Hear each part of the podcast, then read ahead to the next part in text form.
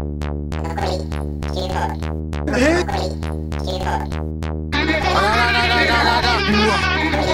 りよくいくよ残り9ホール本田圭佑です残り9ホール残り9ホール何かが何かが何かが何か残り9ホール。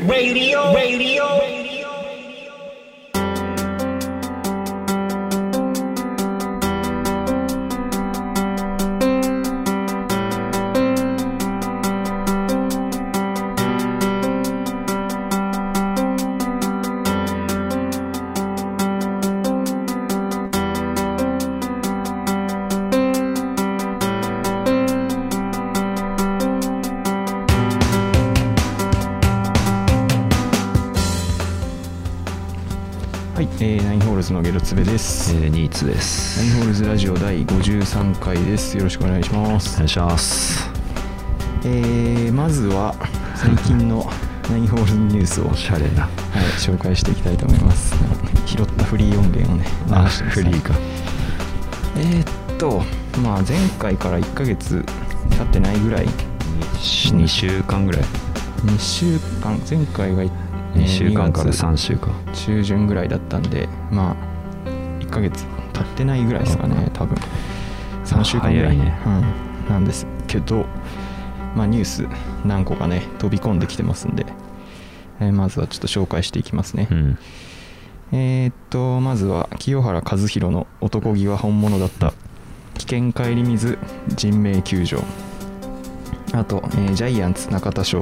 確信歩きも忌避、えー MLB マンフレッドコミッショナーが大炎上開幕延期会見で笑顔衝撃的やめろ、えーあと元カトゥーン田中聖が覚醒剤所持で逮捕。ということですね。なるほど。まあちょっと狙ってたわけじゃないんですけど、あの3つ野球だったんでそうね。まさかの。全然いやいや。意識せずに別にやってしまって。野球ニュースって面白いからね、野球選手が面白いから野球さ選手やっぱね。どうしてもね。濃いですねキャラが、うんまあどうですか？この中でちょっと気になったニュースとか。俺知らないのがはい。中田翔のニあュース知らなかった。私も これ、まあ、大したニュースじゃないですけど。まあちょっとなんかタイトルだけで面白い、紹介しますか。えー、とオープン戦巨人 d n a ですね、はい。沖縄のセルラースタジアム那覇。で、えー2月27日に行われた試合ですね。1対1の試合だったらしいんですけども、えー巨人の中田翔選手が、えー6番ファーストでスタメン出場して2打数1安打1打点。あわや柵越えの、えー、疑秘を放ち三塁線への二塁打も記録した。これで実戦5試合連続安打としたと。で、えー中田は犠牲フライについて打った瞬間に行ったと思ってしまったので23歩歩いて走ってセンターフライでめちゃくちゃダサかった。と振り返ったと。技術的には風に負けてるようじゃしっかりスピンがかかってないのかなと思いました。と分析したとなるほど。でこれで、えー今季の対外試合は12打数5安打で打率4割1分7厘。結果を残し続けている中田はもっともっとアピールしていかないといけない立場なのでもっともっと打たないといけないなとも思っていますしその中でももっと内容にこだわっていきたいというか自分の中ではそこが一番なのでと定位置確保に向けて力を込めたと。えー、まあそんな感じですね。はいまあなんか調子いいらしいですねみたいね打率がいいみたいですし、調子いいけどまあ調子こいて確信歩きしたら犠牲フライだったというニュースですね。い今調子いいやつってどうなんだろうね、あんまりや分からんよね。オープン戦って当てにならないからね。当てにならないんだよな。本当に調整してる選手とか、ねなんか自分でこの課題に取り組んでるから他はいいみたいなうん。選手とかもいるから、まあ全く分かんないですけど。そうね、うん。まあでも再起をかけて。そうですね。まあ去年はいろいろありましたからね。まあ、イメージダウンですよ、うん。でも冷静に考えて一昨年のうん、うん、んホームラン王か？打点王どっちだっけ？打点王かな？打点王だっけ、うん、多分。だからまあ、うん。そんなねすぐ落ちぶれるようなまあね。選手じゃないとは思うんだけど、まあその犠牲フライの確信歩き系マジで面白いから好きなんだよね。イラの確信歩きって、だしなんかあの解説でもさ、うん。うんその星野千一がさ、あの犠牲フライあ犠牲フライじゃないな。なんかホームラン行ったと思ってなんか「行きました」って言った後に、うん。全然ホームランじゃなくてなんかあるよねそういうの。実況とかもさすごい大げさにそうそうそう。なんか叫ぶけどいやいや普通に詰まってるからねって意外とわかるじゃんなんか。なんとなく。行ったーと思われましたが 手前で失速みたいな。やめてほしいんだよ面白いよな。好きなんだよね。っていうことで、深喜び。はい、取り上げてましたこれは。はい。えー、っとですねこれねでびっくりしたんですけどはい。この清原のニュースああ例の。そうあったじゃないですか、うん。人命救助をしたっていう。うん。このニュースもですねこの沖縄セルラースタジアム那覇っていう この中田翔がその確信歩きしたスタジアムの近くで起きてるらしいんですよ。あいつら。あいつらだからね。あいつらが開口してるんですよここで。さすが。なんかの縁だねこれは。類類友というか、はい、そうね。惹かれ合ってるのかなと思うんですけど、面はい、うん。このニュースもねなんか面白いですよね。そのえーっとまあその交差点付近で乗用車と大型スクーターが接触事故を起こしていてでこの事故現場を車でたまたま通りかかった清原氏が友人2人と人命救助を行ったとで、えーまあ、スクーターを運転していた男性がまあ路上で倒れてるっていうのに気づいて友人と担いであげて安全なところに移動してあげたと。うん。でさらにバイクの破片を取り除いて交通整理も行ったと。いうことで、まあ、当たり前っちゃ当たり前なんだろうけど。まあね。でもまあできるのはすごいですよね。でもそれをちゃんとやれるのはやっぱすごいなとは思うよね。ね、でまあすごい雨もめちゃくちゃ降ってたらしいんで、うん、まあよくその中でやりましたねうんみたいな感じで、なんか今日今年、ね、なんかこういうキャンプとかに結構顔出したりとかしてるっぽいですね。立浪うん。がねいるから。そうそうそう。中日とか書いてるしね。うん。へ PL, PL 組が中日結構いるんだねえねどうなんだろうね。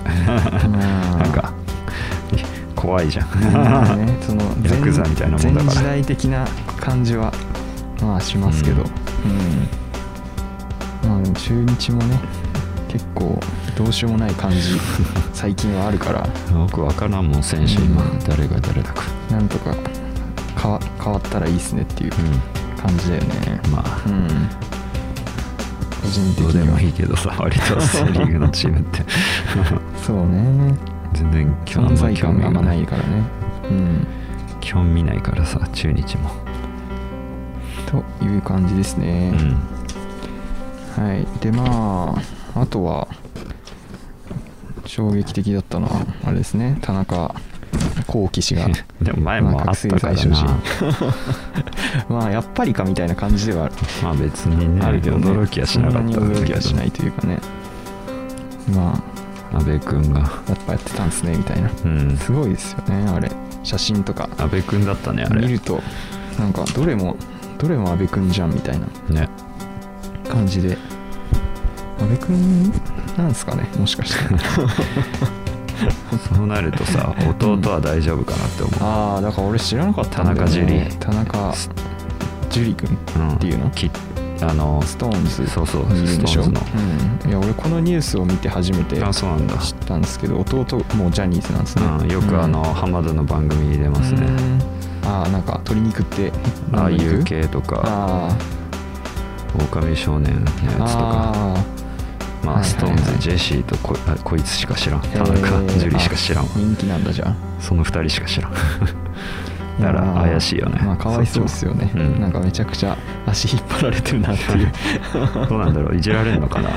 いやバラエティーで。表だっていじられはしないんじゃない？まあそりゃそうか、んただねまあいじりづれは これはさすがに。これはいじれないでしょうね。不倫とかしてたらあれだけど。うんまあなんかジャニーズのそういうネタみたいなの？ネタっていうかなんか不祥事みたいなのっていじれ、まあ言いづらいよね芸人じゃないからね。うん。笑いにならないというか。確かにねスマップとかだってなんかいろいろやらかしまくってるけど。リアルだからな、うん。勝手多すぎだろ。マジで。そうね。本当にかろうじてうん。保ってるよねこのグループ名を。いやーなんか 無理やりなんかそのアルファベット取ってそうそうそうそう。その構成するみたいなやつ。あれ面白いよね。な、法則というか。上田達也がいればなんとかなるんだっけ、ああ上田達也。ああまあだいぶその持ってるもんね。そうだいぶ持ってるから頭文字を。確かに。でも亀梨いなくなっちゃったら本当にもう終わりだから。どうしようもないもんね、まあ中丸はどっちでもいいんじゃない？か中丸は中丸はもう亀梨でも上田うん。の方でも補えるパーツしか持ってないから。ユニットになっちゃう。2人 二人組。中丸はいつ辞めても大丈夫。大丈夫だよ。重要じゃない、はい。いや面白いですね。面白いな。うんなんかでも久しぶりになんかこういうやらかしたキャラみたいななんか。覚醒剤のニュースってあんまり最近なかったね、最近なかったのね、うん。確かに。久々って感じします。そうね。うん。まあお薬はマジでね。まあ覚醒剤はマジで良くないらしいんでね。うん、うん。皆さんもやめましょうね。うん。えー、っとまああとは MLB がまあ本当にね。ですね。どうなっちゃうんだろうね。いってない。選手会との交渉がうまくいってないんでまあ延期すると。もう。開幕延期しますよと。まあいつから始まるんだろうみたいな。泥試合というか。感じですよね。早くやってほしいもう。うん。こんなんやってっからファン離れがね。まあそうだね。MLB は本当に結構深刻らしいからね。本当に深刻よ。見てるアメリカで見てる人たちのこの平均年齢みたいなのめちゃくちゃうん上がってて、人気落ちてるだろうね。全然見てないみたいな。いうのは聞きましたね。ううん、まあ、今年せっかくね大谷が去年活躍したんで今年どうなるんだろうみたいなところでね。ね。まあどっちも DH になるんだよね確か。うん。どっちのリーグも。どっちもリーグもじゃないか。交流戦みたいなのが DH になるんだっけか。あーあのインターリーグか。うん。だからまあ打席に立てる機会も増えるだろうみたいななんか言われてたけど。まあ実際何試合になるんだかって感じだけどね。うん。もまあ始まらないことにはという感じですよね、だからこのやっぱマンフレッドコミッショナーって結構やばいやつみたいな。カスね。ねこのこのニュースもそうだけどううん。これまでもなかなかいろいろらしいね。うんやらかしてるみたいな感じらしいですね。いやーだからなんだっけブライス・ハーパはいはいはい。ーなんかジャイアンツの。ワンチャンジャイアンツ巨人入れあるんじゃないジャイアンかみたいなツのユニフォーム着たなんか自分の写真を投稿してたんでしょ確か。あ あれそうなんだ。うん。なんかコラみたいなうん。やつじゃないかな多分。いやでもさ本当うん。メジャーリーガー今どうしよう無職だからさあるあねこれが本当に長引いて今シーズンできるかどうかわからんみたいな。まあさすがにそこまでは。来いやないとは思うけども過去にはあったわけだからね、うん。MLB ストライキのタイミングで有名なメジャーリーガー日本に来てプレーしてたみたいな話が、ね。うん。誰か来ねえかな。おそうね。もろいやつ。面白いやつね。ね。まあいっぱいいるからね。そう。面白いキャラ。面白いやつ。別に今ピークを迎えてるやつじゃなくてもいいから、まあね。アダム・ジョーンズズ的なやつでいいからさ、はいはいはいいやそうだね。だからそういう選手とかね来てくれるとうん。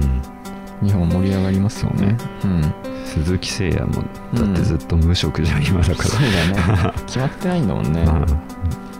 トレーニングもできない。ね。そりゃあなかなかか急にわいそうに。始まるってなってもいや無無理かもしれないしね。もしかしたら日本で今年はみたいな話になるかもしれないね。うんということでまあこんなところですかね。はい。最近のニュースというと。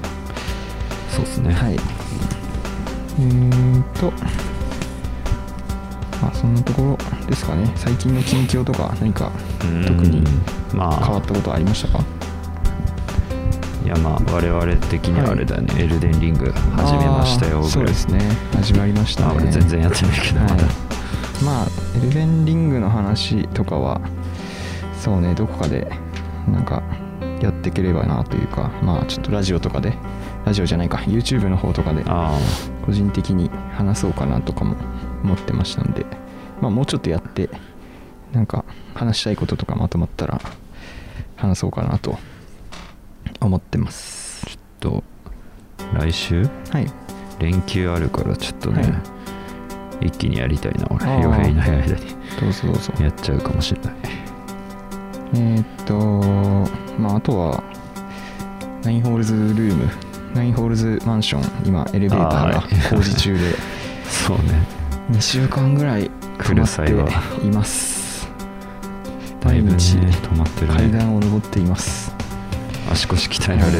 あい。や本当にね全然運動してなかったんで最近。めちゃくちゃしんどいですけど。あとマスクつけるしね。そうね、うん。上りほんとしんどい、うんなんかあの中学校の時に雨の日とか階段こう走ってたのを思い出すわ。ファイトっつってね。そうそうそう。危険なトレーニングだよなあれ。あれさちょっと滑るよね しかも。危ないよね。しかも雨の日だからさ。湿気あってそうそうそう。滑るし。ステップもなんかそんなに大きくないじゃん。そうそうそうそうそう。狭いし。そうそうそう。な危かないよね危険だった今思えば。よなあれ。うん。よく怪我も何もなかったな。そうねあだって転んだりとか誰かしてたんじゃないかなと思うけどな、うん。ありそうだね。はい。まあ以上ですね。最近の近況と最近のナインホールズニュースでした。はい。はい。それでは一旦お知らせです。はい。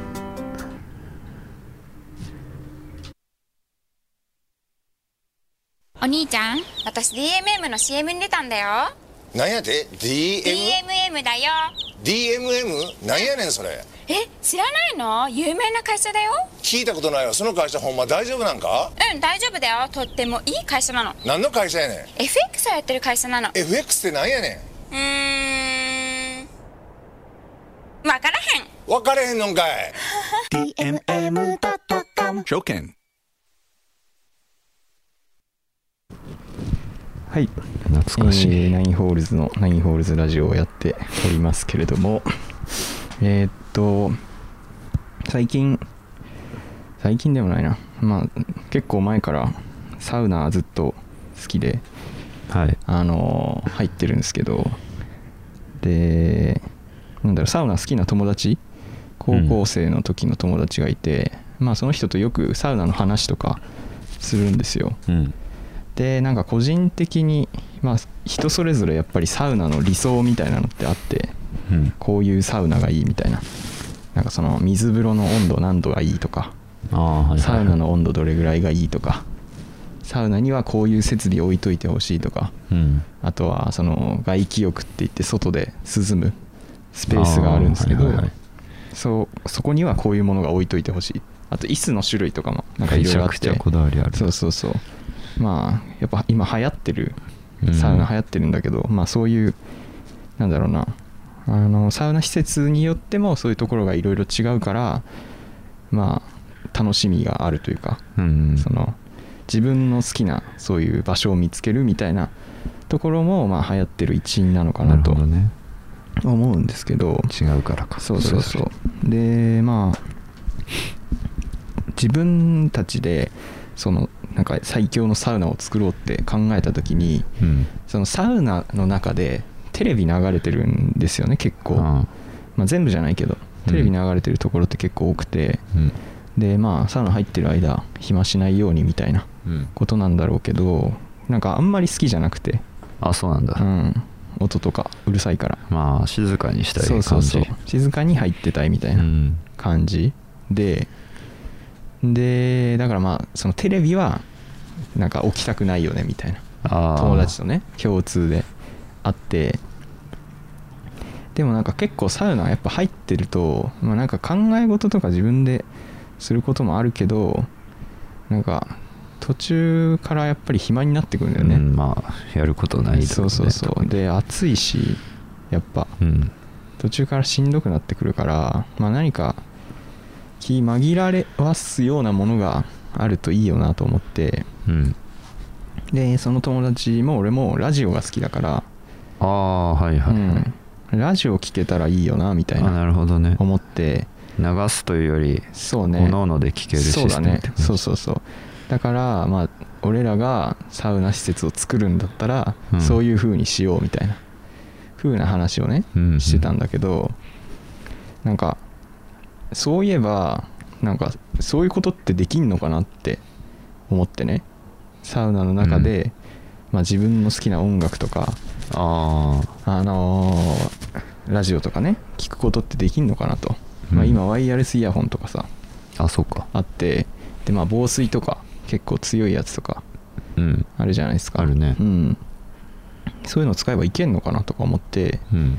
でネットで調べたんですよ。うん。そしたらやってる人がいてあいるんだ。ワイヤレスイヤホンでなんかサウナ行ってみたみたいな。へえで実際になんかつけてやったら聞けましたみたいな端末自分で持ってって入るってこと？えっとね端末はサウナのまあ更衣室に置いといてもいいし。ああそういうこと？そうそうそう。ワイヤレスだからはいワイヤレスが飛ぶ限界があるけどそこに収まってればいいしああなるほど。もしくはその浴室浴槽とかまあその大浴場の中になんか自分の荷物みたいな置けるスペースがあるのよ。あそうなんだ。そうみんな自分のシャンプー持ってったりとかまあひげ剃りとか歯磨きとか持ってく人もいるからそういうなんか小物置きスペースみたいなのがあってうんでそこまでスマホを持ってきといてなるほどね。なんかジップロックに入れといてみたいな。いうやり方もあるらしいんだけどうん。それなら確かにそうそうそう。か。ドア隔ててても別に。そうそうそう。であなるほどなと思ってでやってみたいなと思ってうんでなんかそれで紹介してたワイヤレスイヤホンは別に高くなかったのよ。あそうなんだ。でまあ当然そのサウナで使うことはもちろん想定されてないからまあ。壊れる可能性はもちろんある。まあ熱とかでねそうそうそう。うん。から当然その安いのをチョイスしてますみたいな。まあなるほど、ね、壊れてもいいやみたいなってことか。っていうぐいらいのチョイスしてますって言ってで3000円ぐらい。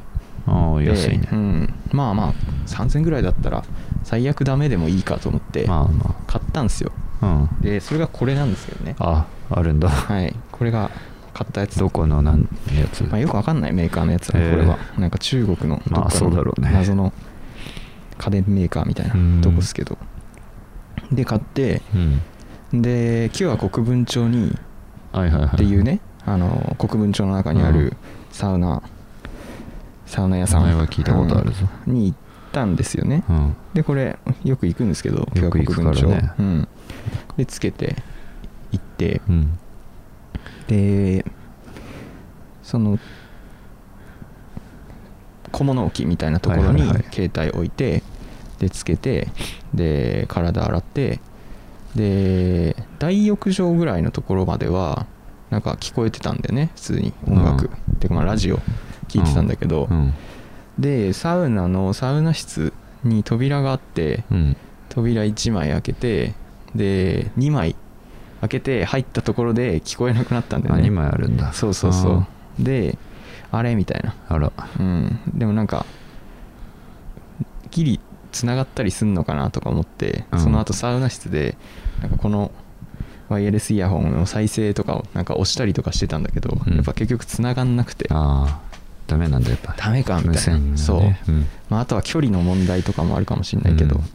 その人がネットで見たやつネットの見た記事の人よりもちょっと多分位置的にも遠かったからなるほど。もっと近づけたらいけんのかなとか思ったけどでもなんか俺の荷物だけ変なところに置いとくのもまあ。なんかおかしいしまあ良くないよなと思って結局まあ使えなかったんだよね。うん。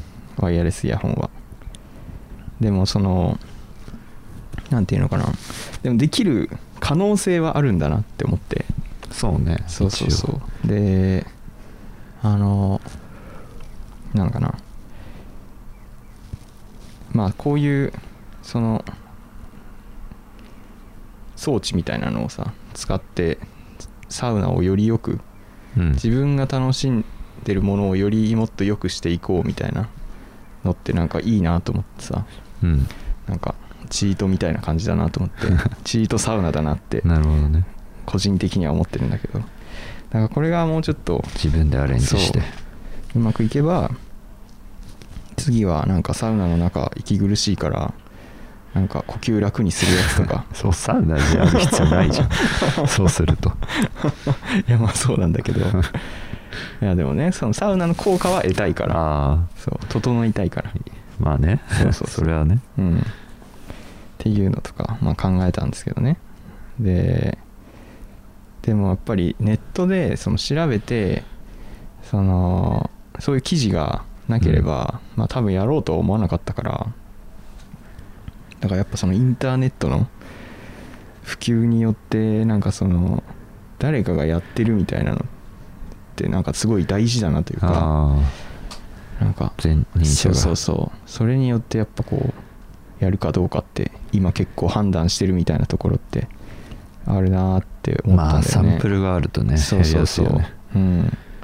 でね大体やっぱみんな同じようにそういう考える人いるんだなそうってそうそう感じるよね。って思うしなんかまあなんかそれのおかげでねうまくやれるみたいなことも当然あるんだけどなんかだから逆にそういう調べてマジでうん。誰もやってねえなこれみたいなのとかがあればやっぱチャンスなんだろうなというか。ああまあ開拓のチャンスよね。そうそうそうやってもやそのうまくいってもいかなくてもそれはなんかインターネットに載せておく価値がもちろん。あるよなってバズるかもしれないからそれこそそれでビジネスにつながるチャンスもあるからね。今時。でこの前あの YouTube でやったポケカのそのうん。負けたら勝ちっていうルあーールはあれはマジで誰もまあ多分俺が探した上ではねうん。誰も取り組んでなかったからそうね。そう。普通は考えないね。そうそうそう。ああいうのやっぱテンション上がりますね。ああここ誰もまだ耕してないじゃんっていうのをつけるとね。掘るところ 見つけたみたいな。そうね。それ嬉しいよな。そうそうそう。で思わずやったんですけどねなるほど。あれは。うん。だから今後はねなんかそういうところをなんかこのナインホールズの活動としてなんかなニッチなところをね探して見つけたらなんかやっていきたいですね。ね。まあそういう YouTube とかでもなんかそういうのおもろいネタが見つかったらうんうん。やっていきたいと思うし。うん。っていうことをね思いましたね。大事やね。うん。そう。だからまあサウナとかもねなんか自分で考えた新しい入り方みたいなのとかやったらこうサウナやっぱ今ユーザー数がすごいからさうん。ちょっとこう投稿していきたいですね。なんかサウナサイトとかあるんで。誰もやってない入り方とか楽しみ方やったら。そうそうそう。それが主流になるかもしれんから。うん。なめちゃくちゃ叩かれる可能性もあるけどね。まあそういうもんだ最初。ムーブメントを作るってそういうもんかもしれん。結構マナーとかうるさいからね。あそうなの？サウナ それもサウナおじさんややこしそうだもんな。それも怖かったんだよね。このワイヤレスイヤホンつけてた時。ああ周りになんか言われんじゃないかって。ピカピカ光ってるからさ。あそっか。一人だけね。すごいちっちゃくてうん。耳の中に収まるぐらいのサイズなんだけど。だから、まあ、色も肌色っぽいしなんかめちゃくちゃ目立つわけじゃないんだけどその通信をしてるからなんかああそういうことライトかね。光ってるってことねそうそうそう。無線で Bluetooth の。そうそうそう、はいはいはいはい。それがなんか怪しいよな。るほなと思って。どねなんかいかがわしいやつかもしれな。いしなあのサウナハットとかかぶってギリギリ耳隠れるようにしたりとかしてたけどね。怪しい。まあ結局ね繋がらなかったんでね、まあ何の意味もなか無駄な努力だったという感じでしたけど他のサウナならいけるかもしれないしね。まあそううだね。もしそのポジションとかあとああはいはいはいはい。そのキュア国分町はその扉が2枚だったから2枚はさすがに難しいかもね、うんあれもあるかもしれないんでね。まあでもそのキュア国分町が扉2枚にしてるのはうん。その暖かさが逃げないようにっていうあーはいはい。理由があるから、へなんかそれはなんか皮肉だよね。えまあそうね そのために使えないっていうそうん。のありがたい、ありがたいんだけどみたいな。無線も遮断しちゃったからね。そうそうそう。全てを遮断してしるょうがないねそこは。はい。えー、まあそんな感じですね。えーとじゃあここで一曲聴いていただきましょう。はい。フットボールアワー後藤で「悲しみスイング」「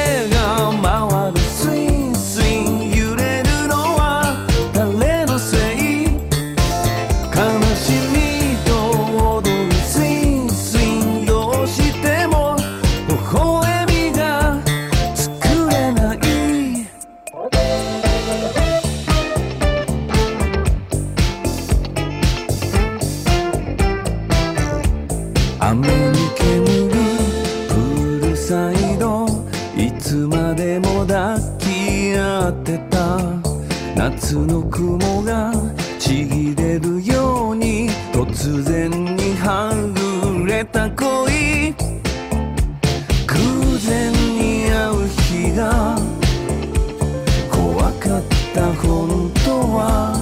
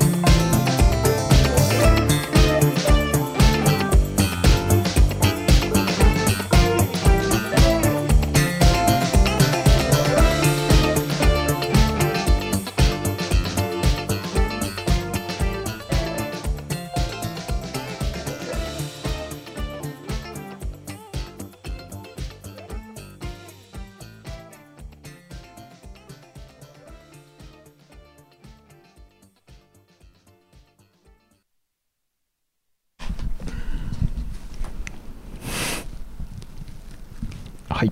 はい。えーはい。今さ、はい。まあ、連日ちょはいっと騒がれてるけど、はい。まあ、ロシアとねウあークライナのはいはいはい。問題あるじゃないですか。そうですね、まあ、問題というかまあ戦争です戦争ねだねもう。はい。大変なことになってますけど。そうですね。プーチンのカス野郎が、そうですね。ね。でまあその、うん。まあ、被害を、うんまあ、チェルシーは被ったわけなんですけど。まあままあまあ。あ被害というのかどうかわかんないですけど。まあ疑惑ですからね。疑惑。それはね、うん、まあまあまあファンとしては確かに被害だよね。思いっきりね、うん。好きなことを好きなチームがっていうね。そういそう。うなんか謎の疑いをかけられているじゃないけどね。まうん。あまあなんでかっつうとうん。アブラモビッチ、チェルシーのオーナーが、はまあ、ロシア人なんですけど、うん。まあ、プーチンとちょっとままあ近い。あ近いしというか、うん。まあなんというかな、うん。そもそもチェルシー買収したのも2003年に、うん。まあそのなんて言うんだろうね。プーチンからこう逃げるためじゃないけど簡単に言えば、まあまあ。よくあれもあんま分かってないんだけどさ 詳しくは。そうだね。まあ守るためなんでしょ？いわゆる自分の身をうん。まあそのなんだっけかな。プーチンとプーチンの敵みたいなその政治家？敵というかライバルみたいなのかな？わかんないけどその政治家ともともとアブラモビッチはなんか仲良かった。ああだっけ。っていう話を聞いたけどね。でそれでプーチンが多分そのもともとアブラモビッチと仲良かったその政治家を消してるんですよね。うん。うんでその後にやべえってなって多分イングランドの方に渡ってきたのかな。まあ多分そんな感じ。そうそうそう。その辺は俺もあんまりうん。調べてないから分かんないけど、うん。まあ洋平が前回、まあなんだろうね。ユナイテッドの好きになるきっかけじゃないけど、ああそういう話してくれたからさ、はいはい。まあ俺もちょっとね今まであんまちゃんとそういうの話したことないなって思って、まあどういう経緯でこうファンになったかっていうか海外サッカーにこうなんで触れるようになったのかなっていう確かにな。経緯はそういえば話したことないなと思ってうん。そういうのちょっと話したいなと思うんだけど、はい。まあそもそもはい。まあなんだろう海外サッカーで全然うん。まともに見たことはなかったんだけど、あの中学3年ぐらいまでかな。あの、まあ代に表戦ぐらいしか見たことなくて、ワールドカップとかで、うんあの頃まあなかなか見れるそうそうそう。そういう場所というか、うん。ね、メディアもなかなかなかったし。何もなかったからね、うん。その CS とスカパーとか、うん。ああいうので有料でとかじゃないとないし、だしね、まあ、日本人選手もそんなに海外に行ってるような時代じゃないから、そもそも注目がそんなにされてなかったっていう、情ね、報が分からなかったからね、うん。何もそういう雑誌でも読んでない限り、いうね状況はありますけどねう。ん。でねなんだろうな。2006年か、はい。本当ワールドカップ？ドイツ。ドイツワールドカップか、ですね。まああったけど、はい。まあその辺の近くなってから、うん。なんだろうな。まあそのサッカーキングか、うん。それでワールドカップ特集みたいな、ああはいはいはい。なんか取り上げてたよね。各グーループの、うん。まあ、代表国のはい。注目選手だとか、うん。スターティングメンバーだとかいろいろまあ選手名鑑的なやつかな、あるね。うん。まあ、そういうの。うん。を載ってるの買ったんだっけな俺が最初。今までそういうのを買うまで、うん。まともにそのそういうの読んだこと別になかったからあまあサッカー部にいたからそれは周りの会話でふわっとは聞くことはあったしなんとなく知ってる選手もはいはいはい。それはいたし、ハイライトとかたまに流れてるの見ればうん。有名なのは知ってたぐらいだし、はいはいはい。でも自分からそうやって情報を得ようっていうのは、うん。中3のその2006年の時だあが最初だったんだけど、ーはいはいはい。でそれ読んで、うん。まあいろいろとこう、まあ、いろんな選手いいんだなって。でもまあ聞いたことあるのもうん。いっぱいいたし、そうだね。まあいろいろと、うん。でそそれでまあまあそのクラブチームっていう概念をね、なんとなく分かるようにはなってきて。ああでそうかそうか。はいはいはい。まあ代表の観点でしか今まで見てなかったけども。代表とクラブのうんクラブ。違いいまいち分かってなかったから。クラブもやってんだっていうね、うん。AC ミランとかリバプールとか言われても、ピンとこた来なかったのね正直、うん。生まれかなみたいな。そうそう。なんなんていうようわからんなって思って、うん。なんまあ喋ってるのとか聞いてたうん。風な感じだったから、そうね。まあうん。ちゃんと知りたいなって思って。はいはいはい。そうやって雑誌買うようになったんだけど。はい。で2006年の、うん。まあまだシーズン中シーズン後半ぐらいだったと思うんだけど、うん。なんかねすごいその頃ってたまにね、うん。フジテレビで深夜に、なんだろう録画放送かな。でなんかやってることあったんだよね。やってたかもしんないね。そう。うん。俺それで多分初めて見たのが、うん。ちゃんとそのクラブチームの試合をね見たのが、うん。えーっとあれだ。CL のはい。ベスト16の、うんえーバルサ対チェルシーのうんファーストレグかな、あそれが初めてだったんだけど、はい。実は。でまあそれ見て、あうんあロナウジーノじゃんみたいな。あそうだ。そうか。その時代そうかその時代。ロナウジーノぐらいうん。はアホみたいにテレビで言われてた時代だから、確かに。そう。まあ知ってんなこいつはみたいな。うん。でまあチェルシーもなんとなくは知ってた。その前のシーズンの、うん。まあしバルサ戦のやつとか、うんハイライトの映像とかなんかうん朝目覚ましテレビかなんかでやってたような気するからそういうのでなんとなく印象には残ってたんだけど、そうだねフジテレビってなんか結構海外サッカー推してたもんな、うん、そうその当時はなんとなく海外かぶれしてたなっていう、うん。マンデーフットボールしかり。やってたね、うん。確かに目覚ましテレビとかでもやってたわ。そうそう朝、うん。CL の速報みたいな感じで、うん。でまあ実際にちゃんとそういうので、まあ、録画とはいえね、うん。もうとっくに終わってた試合だけど、はいはいはいなんとなくこう見てうん。ああこういう風な感じなんだっていうか、うん。えーって。でも CL が何なのかももちろん分かってなかったから、まあそのこ。なるほどね。海外のそう欧州のコンペティションも。のその権威のある大会なのかというふことも。わっとしかうんチャンピオンズリーグ言われてもなんかどんなみたいな。いつどんな時やってんのみたいな そういうのもあんま分かってなかったから、で、うん。まあとなんとなく見てうん。で、まあ、そのシーズンの試合なんかいろいろ富士やっぱいろいろやってて、うんでその次ぐらいに見たのが、うん。えっ、とチェルシー対ボルトンの試合だったのね。ああプレミアリーグ。そうプレミアリーグやってて、はいはいはいでまあもう結構うん。その時の試合は何だろうな。もうシーズン終盤ぐらいだったから、うん。もうほぼ独走体制の時だったんだけど、うん。チェルシーはでボルトンうん中田英寿いいんじゃんって思って、ああ でも当時。2006年の後じゃないの？いや6年それは6年2006年の話か6年の試合。ドイツのワールドカップの前か。前の前の時だ。ごめんね、はいはいはい。うん。そう。がやってそうだてね。言うね。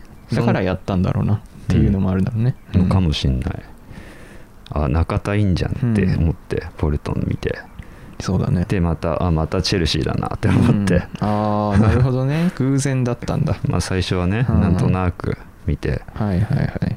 でまあモーリーノとかなんとなく聞いた聞くなって思って、うん。やっぱ。うーんって思ってな確かになんか硬い感じの手堅いチームだなみたいな感じでうん見てて別に正直別に特に魅力をひ感じてるわけではなかったんだけど当時は。いきなりね魅力を感じるようなサッカーじゃないからね、よく分からず見てたけど、なんとなく。であとはね、うん。ユナイテッドとうん。それもボルトンだったかな？どっか忘れたけど、うん。ユナイテッドの試合もやってたんだよね、はいはいはい。ぜ2006年の。そういうのも見たな、うん。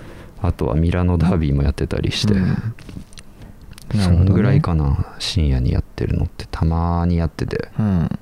たまに録画して見てやたってたイメ記憶がージがある。わそうんでやっぱ雑誌でいろいろ見てたから少しは。はいはいはい。おお知ってるやつだと思って、う であとウイイレとかもうん。やっぱたまにお返事行ってやったりしてたから、はいはい。あなるほどってなっていろいろとこう情報がリンクしていったというか 顔と名前と。見たあいつねっていう、ね、あいつだってなって。それでだんだんのめり込むようにはなってったかなっていうのがまずきっかけねそうね。選手が分かってくるとだんだん面白くなるからね。うん。でそれと同時にまあ継続して雑誌もうん。やっぱ、ほぼ毎月毎月買って。あの時期買ってたね。めちゃくちゃ買ってた。ダイジェストとか。ほんとめちゃくちちゃ買ってて。ゃポスターとかついてきたしそうねそういうのも含めて、うん。ポスター欲しさもあってなんか買って読んでうん。っていうのを繰り返してたな。まず、うん見る手段もなかったから、ね。とにかく情報だけでも知って、うん。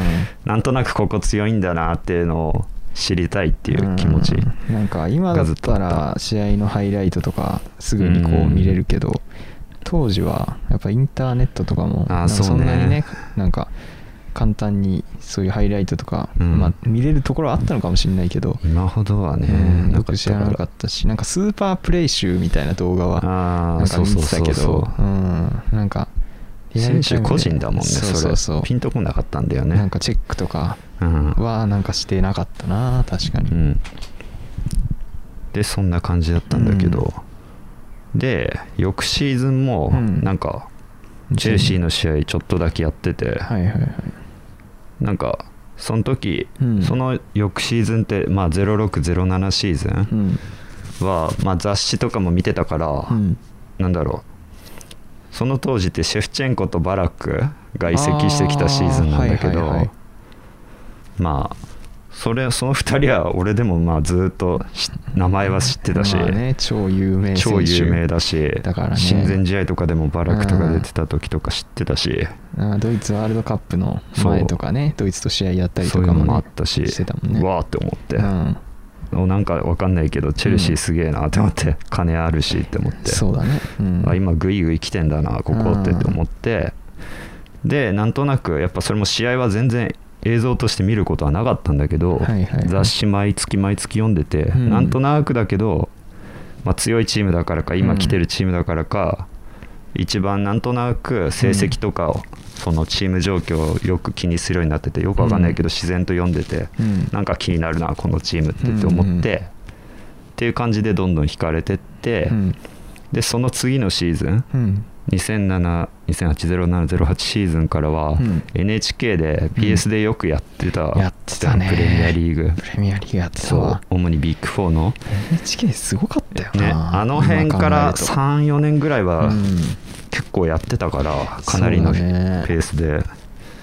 今やね、うん。放映権が高くなりすぎて絶対に無理だと思うけどあの時はやってましたね。うん、そこでやっぱい一気に試合見る機会が増えたから、そうだね。それでなんか完全にはまったって感じなんだよね、うん。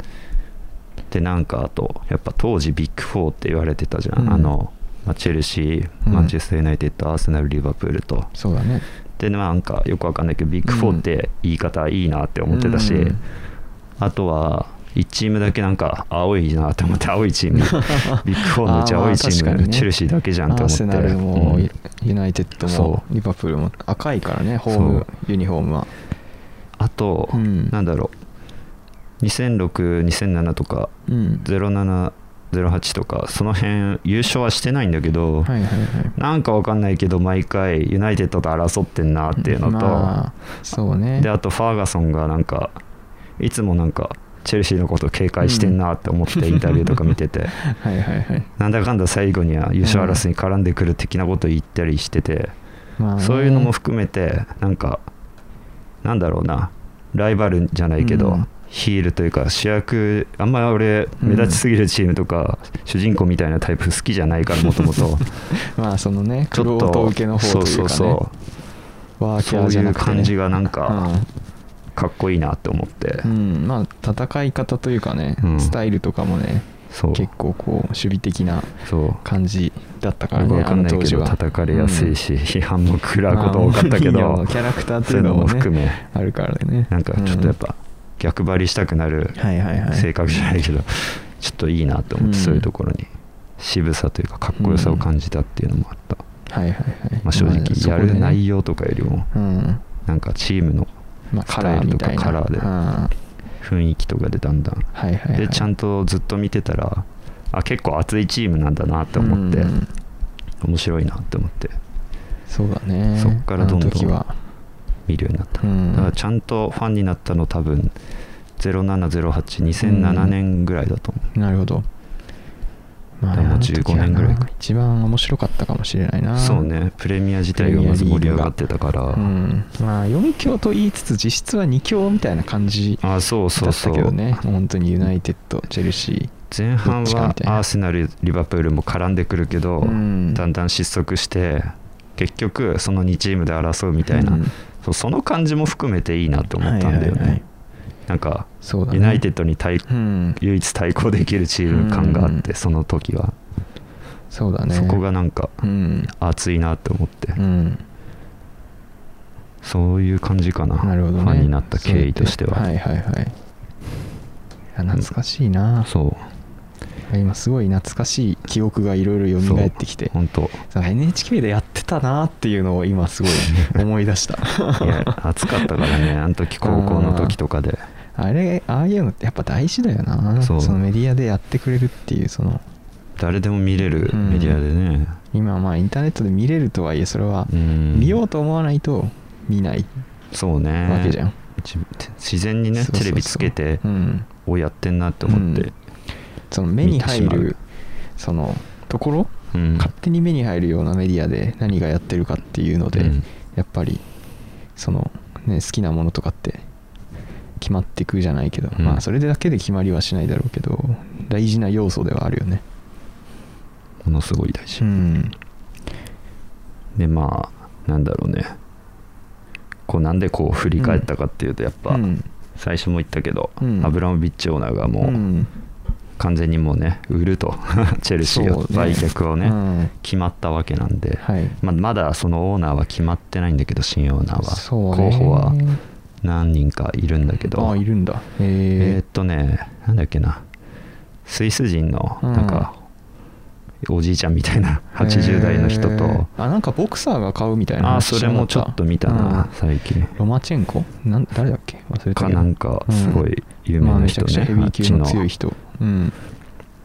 とうん。まあそのなんだっけ。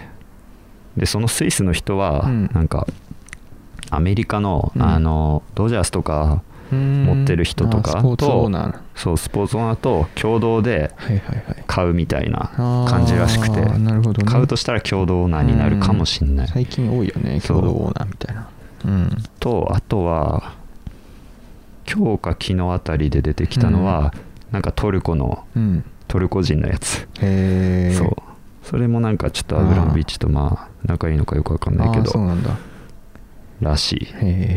あとはえっ、とフランスのなんだっけラトクリフっていう人でえっ、とそれがなんかねニースとかも、うーん。を保有してるオーナーらしくて、はいはいはい。アブラモビッチよりもまあ金はあるっぽいんだけど、でなんだっけな、まあ、ユナイテッドファンではあるらしいんだけどあチェルシーのシーズンチケットだとかもうん。持ってるらしくて、あープレミアがまあ結構好き。そうちゃんとサッカーへの情熱を持ってるっぽい、うん。でなんだ最初に言ったスイスの人は、うん。あんまサッカーは興味ない感じっぽいんだよね。まあスポーツのまあ投資対象としてそうなんだろうね、見てるというね。まあ、だからうん。正直どうなるかはまだわかんないんだけど、うん。まあでも多分アブラモビッチ的にはちゃんとしたオーナーにうん。やってくれそうな人に売るとはうん。信じてるんだけど、うん。この辞める時のメッセージとか見た感じやっぱちゃんとチェルシー愛は本当に本物なのでだからね、うん。あのオーナーは。負債とかもあるんだけどうん。その辺もま別にいいよと、あいいですよというねそうそうそう。言ってたね。言ってたし。うん。もうだからすっきりとこう、うん次に切り替えられるようなうん。にはしてくれると思うんだけど、うん売る対象相手もちゃんとうん。なんだっけな。まあまだ競争力をちゃんとねうん。今のトップレベルを維持できるようなうん。あの資金力だとかまあもちろんねサッカーは愛を持ってるような人に売りたいみたいなことも言ってたっぽいからそれはね。ちゃんと選んではくれるとは思うんだけど、うんまあ、どうなるんでしょうっていうまあ。不安でんだけどね。まあ毎日毎日すげえ気にしてる、かなり大きい出来事だからね。来シーズン以降どうなっちゃうんだっていう。うん。非常に不安な毎日を最近は過ごしております。うん。まあ現状のねスタッフが大きく変わるとかでないんであればそれもねまあ大丈夫なわんじゃからないんだよって思うけね。どそこがねそこもね変わるかもしれないとなると。くて。うんまあ実質今トップに近いんだけど、うん。あのアブラモビッチのもともと秘書やってたあの女性のマリナ,、人ねマリナ・グラノフススカヤっていう、うん。まあその人もロシア人だけど、うん。その人もねまあ分かんないからまだどうなるか。まそこがあ近いということは一緒にっあそうなんだよね。ていう可能性もまあすなくはないぐすぐからね。ってことはないかもしれないけど、うんそこが変わると結構まずくて。うん。まああの人がねかなりいろんな重要な役割を経果たして営るうまく本当やりくりかなりしてくれてるから、黒字経営をずっと続けてくれてるから、まあ、買うのは下手くそなんだけど、うん。売るのはめちゃくちゃうまかったから。まあいろんなのそういうのも含めうん。どうなるんでしょうっていう、まあ見守ってる感じです。見るというかね、見守ることしかできないですからねお金があれば買ってたけどね。落札入札したろうかなあって名乗りを上げた。ナインホールズで。ナインホールズ。ユニフォームに入ったら面白いよね。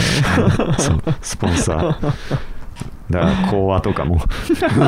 参加させて。こうはいけるかもしこれないからな。うはいけるかもしれない。あーリアルにいけるかもしれないからな。大谷とか、ね、まあ起用さする無理だと思うけどね。やっぱクラブクラブとね、うん。一個人のあれは違うと思いますけど。そうね。まあどうなるんでしょうと。ん。あとは本当にありがとうございましたって感じですよ、何年だ？約10 20年は経ってないな1819ぐらい年ぐらいかな、うん。まあそうね。いや2003年とかそこら辺からだよね。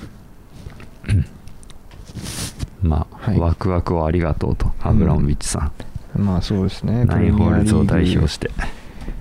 そのが今のリーグに今ぐらいのね規模のリーグになった、その要因みたいな、まあね。間違いなく一要素ではある人だからね。良くも悪くも、うですね。レミアのバブル化がう進んだのはあの人の功績というか、一番そのこれから調査とかもあるでしょうけどうん。何もないといいですねという感じですね。私からは。あまりちょっと政治的なことはね。いやまあそうね。ね差し控えていただきたいですね。ね。差し控えてさせていただきたいですね。はいまあでもそのチェルシーのね好きになったきっかけとかそうそう、うん聞けてよかったですね。そう。うん。まあこれからもうん。もちろんうん。追い続けますけど、はい。ここまで来たら どうなるかわからんが、うん。まあそれなりに競争力は維持してもらいたい。その最初のきっかけが雑誌っていうところはなんか俺もそうだったしなんか雑誌っていうメディアはやっぱり当時は大きかったなって。そうね。思うね。今はなかなか雑誌読むことってあんまりないけど。もう全部まとまってるじゃんって思ってこれに、うん。そうだね。なんかやっぱかっこかっこよかったしね。だしなんかうん。そこまで高価なものでもないから。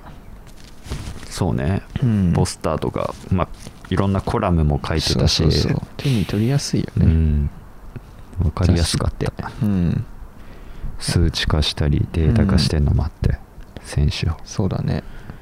こいつすげえみたいなの。を、見ててワクワクするもんね。う。ん。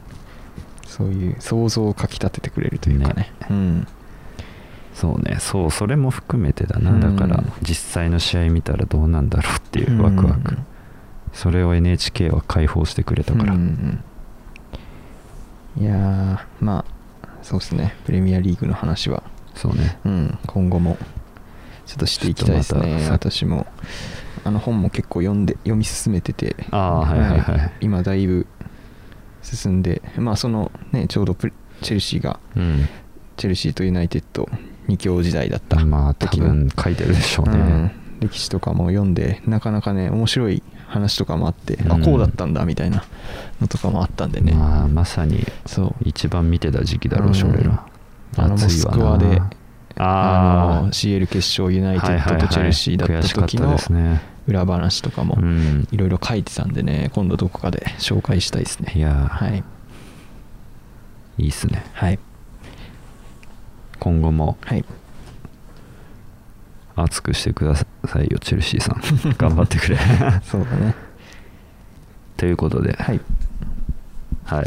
まあ言うことはもうないんですけど。はいじゃあ音楽、はい。曲流しますか。はい。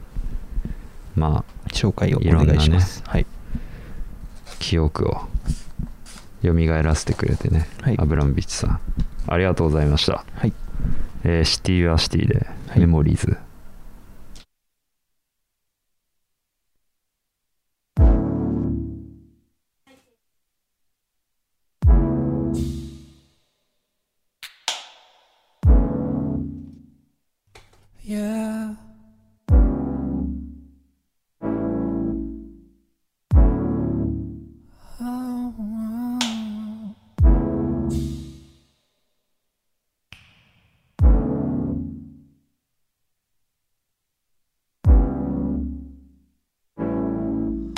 少しずつ忘れてく。記憶。荒れてる顔も悲しく見える。電柱が街から消える。切れそうな電気。一おかしい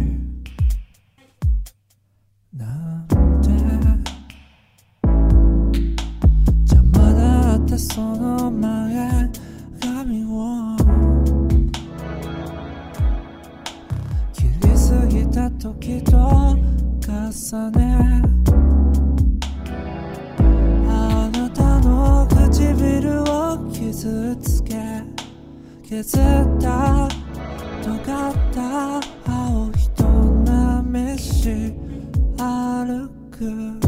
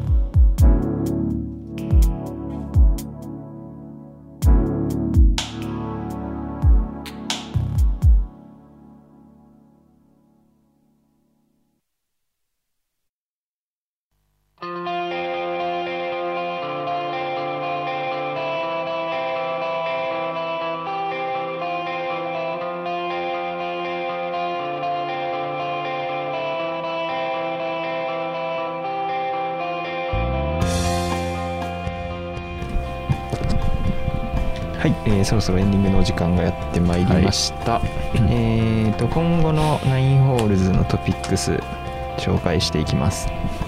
えーとまあもう明日ですね。3月6明日ね r 1グランプリ。えーまあこれ決勝進出者と審査員がもう決定しておりますね、はい。まあこれこのラジオが多分ポッドキャストに上がる頃にはもう優勝者が決まってるとは思いますけれども、はい、まあでも俺休みだから頑張ります、誰が優勝するでしょうね。まあでもいいな別に。r 1グランプリは予想がちょっとやっぱ難しいですよわからないね。うん。まあ、個人的には薩摩川君にうん。頑張ってほしいですね、まああと審査員ザコシとか。ザコシはまあ野田栗と去か。継続らしいんでねちょっとそこら辺も。陣内バカリズムがいるのはね、そうだね。大きいね。うん。陣内いるの面白いよね。審査できんのあいつ。そうだよね なんかそまあ。の賞レースのその勝者じゃないからさ別に、まあね。ただのニコニコおじさんでしょあの人。そうね。まああの霜降り明星のラジオ今日聞いてたんですけど、うもうもう押してるらしいですね。r 1グランプリ。今年も。ん押してる？押してる。時間が。もう時間押してるらしいです。押してんだ。そうもう巻かないといけないって言ってましたね。なんでもう巻かないといけないけどまだ40時間ぐらいまだあると思いますけど。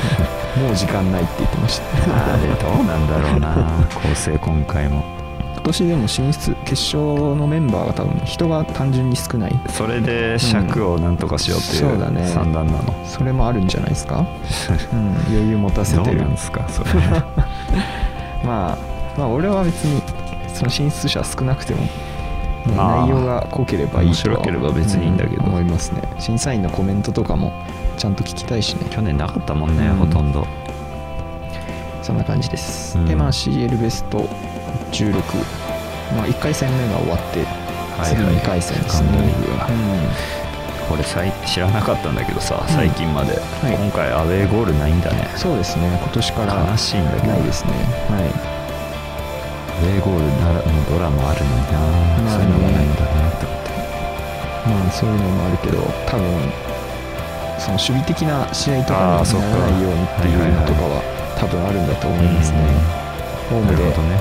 うん、逆か。アウェーで点取ったら次ホームだったら多分うん。守備的な戦いとかになってしまうみたいなそういうのとかもうん理由になんか確かあったような気がします、なるほど。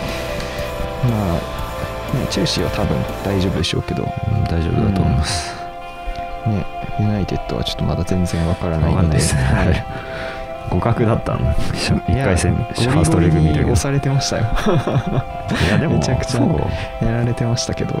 まあ最後。言うてアトレティコも大したことない感じはいや全然良かったよ、うん、そう。なんかねアトレティコそれまで全然良くなかったらしいけど CL でなんか結構その新しいフォーメーションみたいなの試してそれがめちゃくちゃハマってましたね。その後のあのリーグの方でもなんか調子良くなってきてるみたいな話を言ってました。うん。まあなんか最後なんとか追いつけたんでね。だなうん、まあ次もなかなか厳しいとは思いますけど、うん、なんとか勝ってほしいなと、まあレアルとね PSG とか。そこら辺もわかんない。面白そうですね。はい、えーでまあ2022年の冬にポケモンの新作が発売することが、うん。この前のポケモンデーで発表されてましたね。早いな。本当に恐ろしいペースですね本当に。すごいよね。まあ恐ろしいペースとは言いつつ、まあ、ポケモン新作のペースとしては、まあ、例年通りらしいんですけどなんかただ早く感じる。間にレジェンドアルセウスが入ってるんで今年出てるから。そう。それがねちょっとやばいっすね。本当に、ゲームフリーク仕事しすぎです。頑張ってますね。はい。死なないようにしてください本当にで、えー4月8日にポケモンカードのタイムゲイザーとスペースジャグラー、もう昨日出たばっかですよこれ。は発売されますと。これこそ早いよね。これ早いね。早すぎるよ。何にもまだ。うん。だってラジオやるたびになんか新しい段出ますみたいな話 してる気がするん本当だよね。だって先週買ったのにうんもう昨日とかヨドバシ予約確かできたんだよね、早くね本当に。うん早いですね。まあであれでしょ？新作ポケモンもソフトの方出たら、うん。環境も多分またガラッと新たに変わっていくんでしょ？そっちの方に合わせて、うん。まあそうだろうね。そだからどうなんだろうな。ソードシールドでレギュレーションというかなんかそもそもカードシリーズが変わってるじゃないですか。そうね。今ポケモンカードソードシールドっていううん。多分タイトルじゃん？うんそこが変わるんだろうね。スカーレット。変わるんだろうね。あそうか。バイオレット。スカーレットバイオレットか。あれに、だろうね、うんまあ、今のカードはレギュレーション E だったかな。のうちは使えるでしょうけどそのうち使えなくなっていくのかもしれないですね。うん、ううんん。まあ我々やってる上ではあんまりまあ別にね 別に。好きなように使えばいいんだけど、うん。いいですけど。はい。まあ早い早いですね。早いよ。なかなか今回でもすごい強力そうなちょっとカねードでしたね。ディアルガとパルキア。ギャルがパルキア両方ちょっとやばい環な、境に、まあ、パルキアはもう間違いなく入ってくるだろうと。まあ使いやすそうだね、あれ。いう感じでしたけどね。ギャルがまあうん、ギャルがロマンがあって、ロマンあるね個人ギー多いけど。うん、ちょっと使いたかったっあすね。のあとなんだチャーレムとかやったらやばい。ね。ずっと俺のターンだもん、なんかあのエクストラレギュレーションだと今までそういう自分のターンもう一度やるみたいなうん。カードって何種類かあるらしくて、マジか。うん。最大で6ターン自分のターンいけるっていう。バカじゃない。なんか書いてました。すごいね。そんなむちゃくちゃなカードゲーム。にエクなストラレギュレーションはやっぱり魔境らしいですからね。やばいよね。何でもありっていう。それら辺もなんか面白そうだけどね。まあもうちょっと今からそこにねそれをやっていくのはちょっときついんで、ん。あれですけど見てる分には面白い。カードプレイがうん。ですね。まあそんな感じで今回もちょっと1時間以上やってまいりましたのでですね。はいそろそろ終わりたいなと思います。じゃあそのまた次回のラジオでお会いしましょう、はい。えーお相手はナインホールスのケロスベとえーニーツでした。ありがとうございました。ありがとうございました